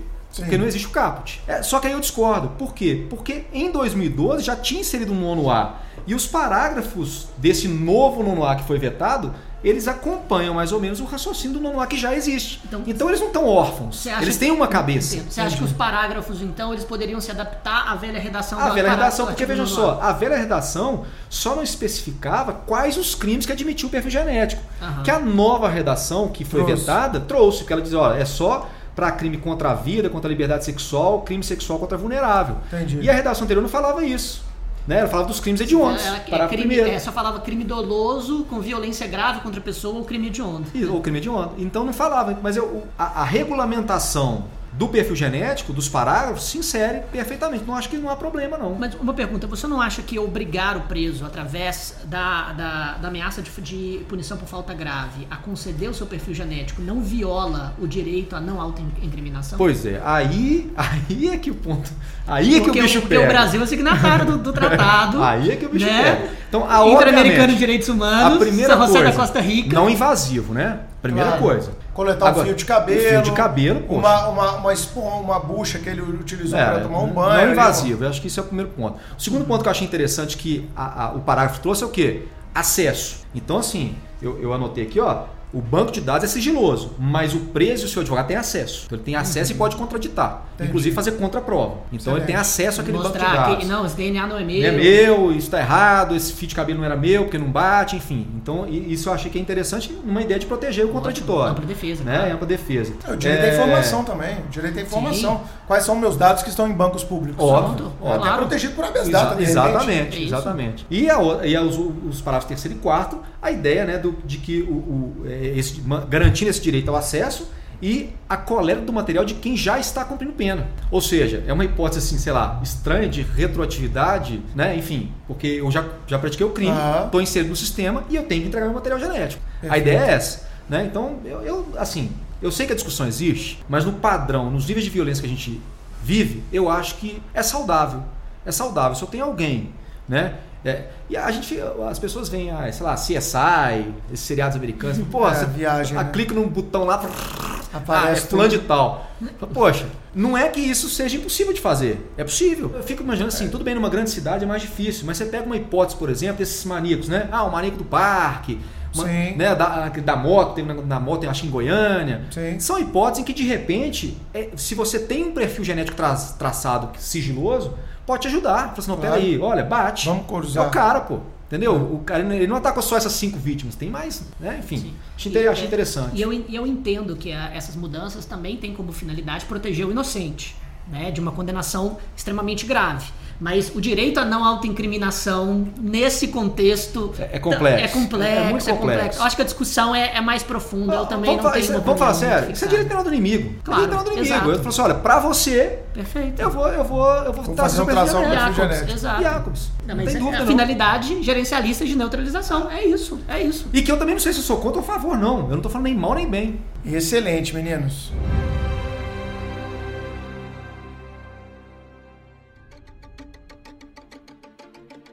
Bom, e para a gente chegar ao final desse episódio, onde a gente levantou as modificações feitas pela lei anticrime, em especial na execução penal, eu faço uma pergunta aos meus amigos penalistas Tiago Gandra e Francisco Menezes. Quais as soluções, porque ao que parece o projeto anticrime não apresentou soluções para a execução penal, trouxe apenas modificações sem o intuito de solucionar essa grave questão de execução da pena.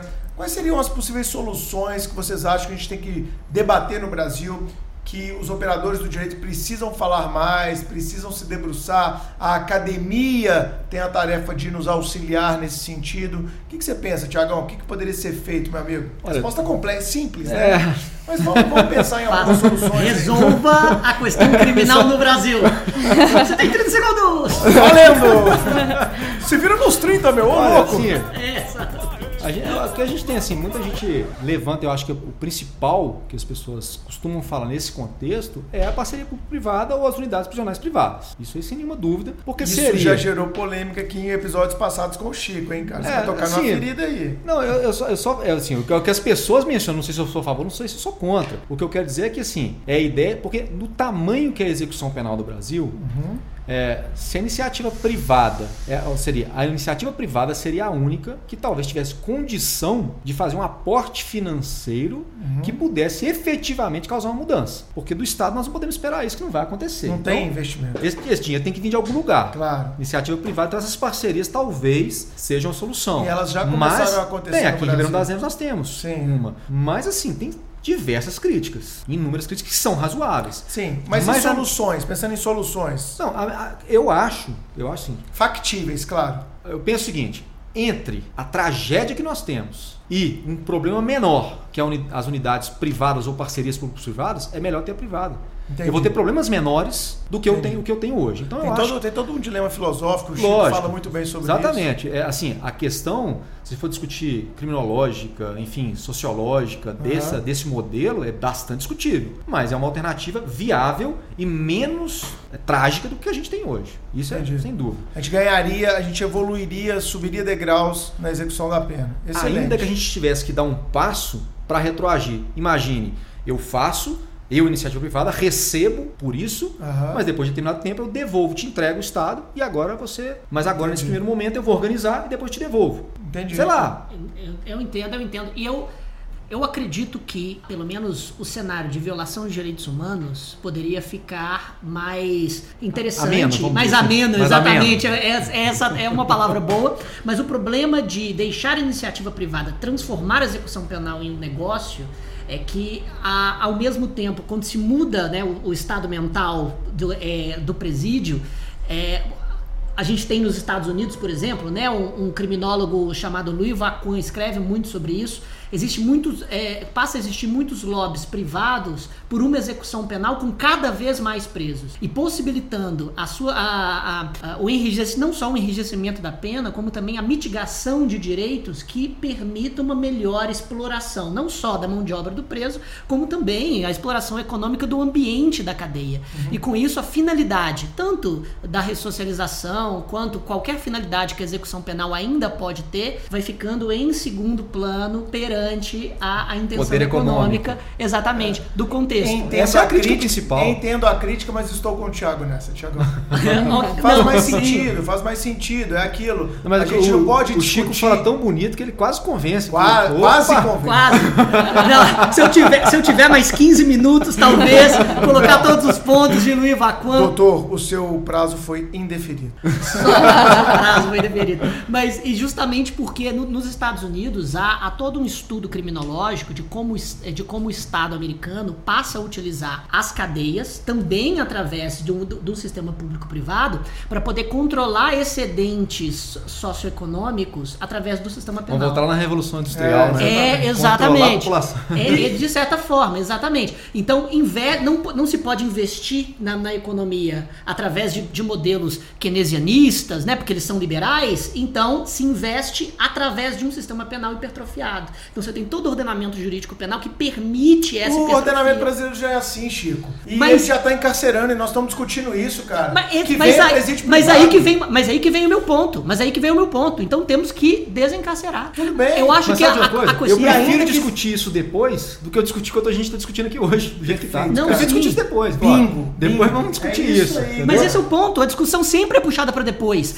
Ah, o que, o que Mas você é tem uma que solução mais fazer. imediatista, Chico. Entendo. A, a- a discussão de desencarceramento, ela é absolutamente infactível num país como o Brasil hoje, com índice de criminalidade como a gente tem, com o senso comum e com os políticos que a gente Mas tem. eu entendo, mas com esse estado mental a discussão nunca vai ser trazida para a mesa. E daqui, a, e daqui a 100 anos, não, não, mas muitas discussões foram trazidas para a mesa e elas eram é, vistas como impossíveis a curto e Chico. médio prazo. O próprio feminismo, Chico. o nosso tema do, bloco, Chico. do nosso episódio Uma passado. coisa é o dever ser, outra coisa é o ser. O que o Thiago está propondo é vamos discutir o ser, sem se esquecer que pode haver uma discussão de segundo plano Perfeito, do dever ser. Eu acho que a ideia que o Thiago está falando de uma solução de presídio é, privado, de parceria público-privado, como já está crescendo no Brasil, como já está acontecendo, pode ser uma saída utilitarista, imediatista, para um problema que, se deixarmos para uma discussão mais filosófica,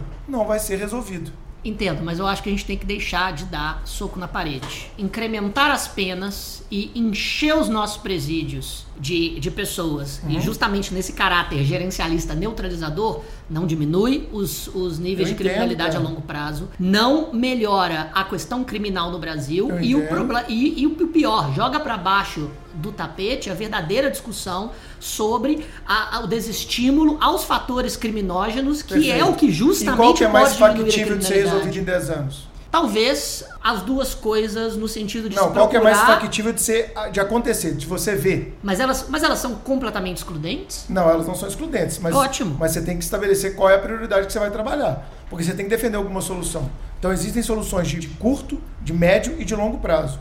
A ideia de discutir o sistema, o desencarceramento no Brasil, na minha visão, ela é uma ideia de longuíssimo prazo. Pelo tipo de legislador que a gente tem, é igual, É, meu amigo, é os nossos igual, é igual, hoje, é igual, não. é igual o político falar que é ateu. Qualquer político que falar que é ateu, ele nunca mais vai se eleger na Perdeu, vida. sim. Perdeu. Se um político defendeu o aborto, ele perdeu a eleição. Tô falando para cargo majoritário, tá? Para cargo majoritário é um tiro no Para pé. cá do Poder Executivo. É, para cargo. Exato, e majoritário também. Senado também, ele tá fudido se ele fizer isso. Uhum. Né? Então, eu acho que a gente não pode perder o pé da realidade. Vamos discutir o que é factível num curto prazo. Olha, a iniciativa privada está aqui do lado, ela está querendo ganhar dinheiro com isso. É, vamos lembrar que a gente é um sistema capitalista. Eles vão ganhar dinheiro, vamos ver como o Estado vai pagar, vamos discutir a forma de pagamento, vamos ver se o preso pode pagar parcela trabalhando, vamos ver se a iniciativa privada tem o dever de colocar o preso para trabalhar, vamos ver se a iniciativa privada tem o dever de colocar celas decentes, vamos ver se a iniciativa privada vai fornecer educação. Lembrando que a primeira rebelião, dentro daquelas, de todas aquelas séries de rebeliões alguns anos atrás, foi em um, em um presídio privado. Não, não foi em, em- Foi em qual estado? Mato Grosso? Não lembro, cara, de cabeça não lembro. O- que, que ocorreu as decapitações quando as organizações criminosas estavam, né? No Maranhão entrando em teve, choque. né, no em Maranhão. Maranhão, Ah, acredito que no Maranhão, Maranhão, exato. Maranhão. Depois Foi- Amazonas, Foi um Maranhão, presídio, com, Amazonas. foi um presídio com parceria público-privada. Então. Isso você não vai inibir rebelião. Ex- exatamente. Não é panaceia. Não é, É. panaceia. E o meu medo é justamente que quando se traz o contexto privado para a discussão, ele acaba tomando todas as vozes Entendi. e o que, o que nós temos que discutir, que é uma, uma, uma execução penal e um direito penal que esteja alinhado com o substrato científico da criminologia, simplesmente fica para baixo do tapete e a gente continua dando murro na parede. Chiquinho deputado, essa é a minha defesa a partir de agora. Bom, e a segunda solução que você- a gente discutiu aqui nos bastidores, que você tem até um livro um pouco voltado para isso, né, Tiago? Nós vamos falar do livro do Tiago na Dica Suprema para a gente encerrar esse episódio, cara. Ah, a outra hipótese que a gente estava comentando aqui é a PAC, né? Eu estava sendo confrontado O que chiquinhos significa sobre PAC? a Você, PAC. você lembra? É a Ah, associação. posso, posso Pode- falar? pode contar, pois Chico, bem, não, inicialmente o nome, o nome APAC significa Amando, Amando ao, ao próximo, próximo, amarás, amarás a, a Cristo. Cristo. porque foi uma iniciativa junto Pastoral à Pastoral Carcerária. Carcerária, exatamente, de Excelente. São humanizar José os dos presídios Campos, através em da religião. 1979. Exato. 1979. Em São José dos Campos, pela Isso. iniciativa de um advogado Perfeito. chamado Mário Toboni. Quando isso virou política pública, Trocaram o nome. é, bom, cara, esse nome não dá porque o Estado em tese é laico. É. E daí virou Associação de Proteção e Amparo. Amparo, ao Condenado. Assistência. Assistência condenada. Assistência ao Condenado, isso, exatamente. Excelente. E você, você pesquisou um pouco sobre isso, né, É, Tiago? a, PAC, na verdade, ela não é a solução. A ideia do, do Mário Toboni, lá no, lá no princípio, quando você vai investigar ali o que ele pensava, a ideia dele é assim, olha, cada cidade cuida do seu preso. Aham. Como? Num sistema pequeno. Então a PAC, em tese, é um, é um- era para ser um estabelecimento pequeno para que cada cidade cuidasse do seu preso. Né? É claro que a PAC surgiu com um viés religioso intenso. Hoje, Uma a- associação ligada à igreja. né? diretamente ligada à Igreja Católica. E, de- e aos poucos os municípios foram encampando essa ideia. Não, a ideia, a- a- na verdade, lá, um, tentar lembrar o nome do juiz,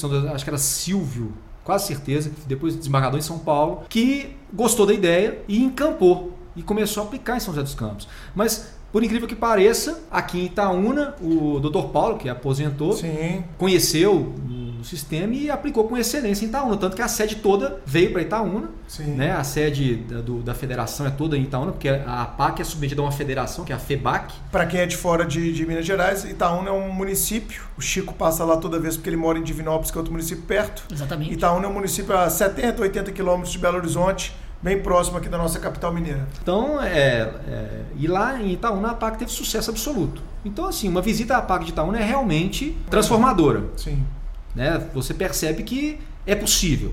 sim. Agora, é claro que quando nós falamos de- da incidência da religião no sistema prisional, a verdade é a seguinte: não existe sistema prisional sem ingerência da religião. O que a APAC faz, e que eu acho que o, o Mário Tobano percebeu muito claramente, é que ah, existe um episódio no sistema comum, ou uma situação no sistema comum, que é muito tradicional. O cara se aproxima do pastor, do padre, porque ele precisa é, convencer de que ele está mudado. Entendi. E assim, Olha dentro da unidade só. prisional, ele terá benefícios. Ele vai ser o cara, por exemplo, que vai ficar solto, entregando a comida, entregando a alimentação. Faxina, famoso faxina. Né? É, enfim, vai- lá a gente chama de galeria. Então Sim. ele vai ser o galeria do bloco. Então ele se aproximar do líder religioso dentro da unidade prisional é muito bom para ele, porque ele passa a ter a confiança desse líder religioso e esse líder religioso tem ingerência junto à direção. Isso Tá. ajuda na execução da pena. São normas internas, né? É, é- É o código de conduta. Exatamente. Percebendo isso, ele falou: não, peraí, vamos fazer uma transformação que seja real. E aí há realmente a incidência firme, forte da religião. É. Só que antes, que era uma religião católica, hoje você chega numa PAC, ela tem lá um espaço para o exercício da espiritualidade que eles falam. Legal. E o que acontece com a PAC? positivo. Muita gente me questiona, fala assim: ah, mas eu não posso obrigar o preso. Não, você não obriga ninguém. É, o preso verdade. pede para ir para a PAC. Ele vai se ele quiser. Ele não está submetido à religião que você E qualquer regime que ele tiver, em qualquer regime. Aliás, isso é o fantástico da APAC. Você quer conhecer a APAC? Leia a LEP. Leia a LEP. A APAC cumpre rigorosamente a LEP. por Exatamente. que, que esse sistema, na minha ignorância, pra gente finalizar o episódio, por que, que esse a- a ANPAC em alguns locais era tão como, é, citado? Esse caso de Itaúna é citado desde a minha época de faculdade. Isso. né, desde a década de 90. Por que, que esse sistema não conseguiu ser replicado pelo Brasil afora? Eu tenho pra mim que a APAC depende muito das pessoas. Ela é um sistema que depende exclusivamente das pessoas. Então, se Qualquer você tem, organização, meu amigo. mas se você tem Qualquer Mas eu organização digo depende assim, das pessoas, é Mas impressionante. nós temos um problema que a APAC é um trabalho absolutamente voluntário. Voluntário, entendo. Então, quando você faz, É- você é pega um uma dos- cidade é um e dos fala assim, elementos, inclusive, APAC. Patinga, a- existe a associação criada, porque você cria uma associação, né? A PAC. Você cria a associação, registro direitinho, tem associação, nunca conseguimos fazer a PAC. Por quê? Porque o próprio comércio local, eles não ajudam. Entendo. Então a comunidade tem que se envolver com o projeto. Para que isso aconteça, tem que ter um líder. É essa a impressão que eu tenho. Entendi. Você tem que ter alguém que fala assim, não, vou fazer. E aí ele começa a angariar gente. Às vezes um empresário, um pastor, um padre, alguém, que assim, tem é assim, uma liderança comunitária. Uma liderança comunitária. Entendi. Se ele, se ele adota e fala assim, isso aqui é o meu projeto de vida, Acabou. vai dar certo. Vai dar certo. Tanto que o Dr. Paulo aposent... é, ele, ele promoveu Belo Horizonte e aposentou-se, ele ficou uma vida em Itaúna, se dedicando ao projeto E da formou, PAC. e formou pessoas que hoje continuam o projeto dele. Como qualquer É grande aí. organização. Exatamente. Precisa de Olha, olha como é que as coisas são Exato. tão interessantes. Olha, ele ficou anos lá. Ele saiu. A nossa carreira se organiza e você tem que ter alguém que vai promover pra lá, vai remover e tal. Só que não existe critério de seleção, é por antiguidade. Claro, ou merecimento. merecimento, tá? enfim. Será que quem vai tem o perfil? Só que você não tem como evitar que alguém que não Verdade. tem o perfil vá. Então ficou, foi, foi uma questão discutida no âmbito do, do TJ. Falou assim, peraí, quem vai substituir o Paulo? Porque nós não podemos perder esse projeto. Interessante. Verdade. Sabe? É um negócio Tem assim. que ter alguém que veste a camisa, É, né? Sabe como é que é um negócio que parece que é simples, mas é muito mais Como fica a complexo. Você impessoalidade, o rompimento É. dos requisitos. né? Exatamente, Exatamente. exatamente. Eu reconheço que a APAC é um oásis de humanidade e um deserto de violência. Agora, existe, existe, alguns, ah, existe alguns pontos críticos no- nos quais eu só vou tocar porque a gente não tem tempo. Não, aí mas é maldade, pô, ele vai falando um Mas é, cada um história. Mas é, mas é, primeiramente, é justamente o caráter religioso. Há quem se zangue com isso por conta da, da laicidade do Estado. Como é que o Estado vai promover né, a- uma política pública, investir dinheiro em, em algo que tem um, um lastro forte da, Mas da as igrejas estão pedindo até isenção tributária agora? Não é verdade? É, o, o o segundo ponto é que a APAC só tem justamente toda essa projeção porque o Estado não é capaz de, de seguir a LEP no, no sistema comum. Sim. Se o Estado seguisse a LEP no sistema comum, talvez né, ela não seria esse céu e talvez ela, É, ela é uma funciona mais por causa papel do disso. Estado, né? Será que é papel É. do Estado também ou será que a sociedade civil tem que ajudar É, ele tem nessa isso. Exatamente, exatamente. E, e o outro ponto é que, não em todas as APACs, mas em algumas delas existe uma seleção muito rigorosa de quais presos vão pra lá. No sentido de que só justamente aqueles que têm apoio da família, só aqueles que não. pra- mas isso não, não acontece em todas, né? Mas a, a- só aqueles que têm realmente chance de ressocialização. Então existe essa, esses pontos, né? Que são esses pontos de. Aí tem que ficar com Excelente. outro episódio pra contar sobre a pauta. Exato. Vamos ter outro episódio só para a PAC. Vamos então às dicas supremas.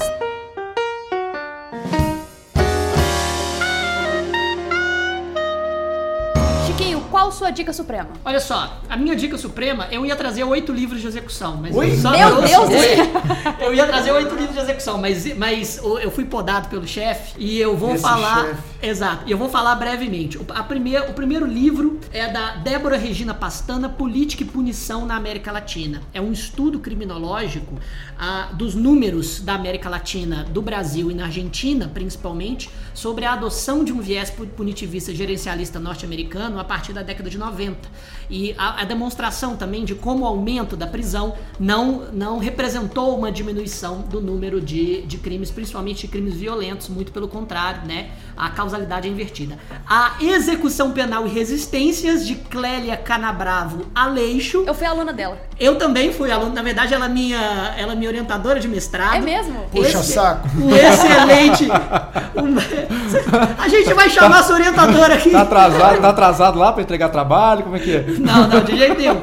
É, execução penal e resistências mostra justamente a deslegitimação do sistema penal brasileiro e curso de penologia e execução penal de Mário Pavarini, de Massimo Pavarini, perdão, um dos maiores criminólogos da Itália.